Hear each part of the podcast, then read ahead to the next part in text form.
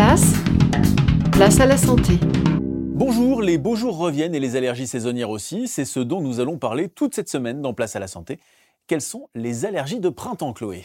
Eh bien, on en recense un certain nombre, principalement euh, les pollens d'arbres, comme ceux du cyprès, du bouleau ou encore du platane, les graminées, comme le blé ou le maïs, et enfin les herbacées, comme l'ambroisie, bien connue des personnes allergiques. Et comment est-ce qu'on sait si cette réaction est allergique?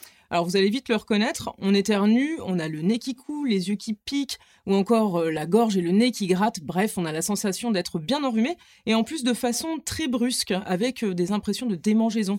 En somme, ce sont les symptômes de la rhinite allergique, ce que l'on appelle couramment le rhume des foins. Et cette rhinite, on la différencie du rhume parce qu'elle survient toujours à la même saison.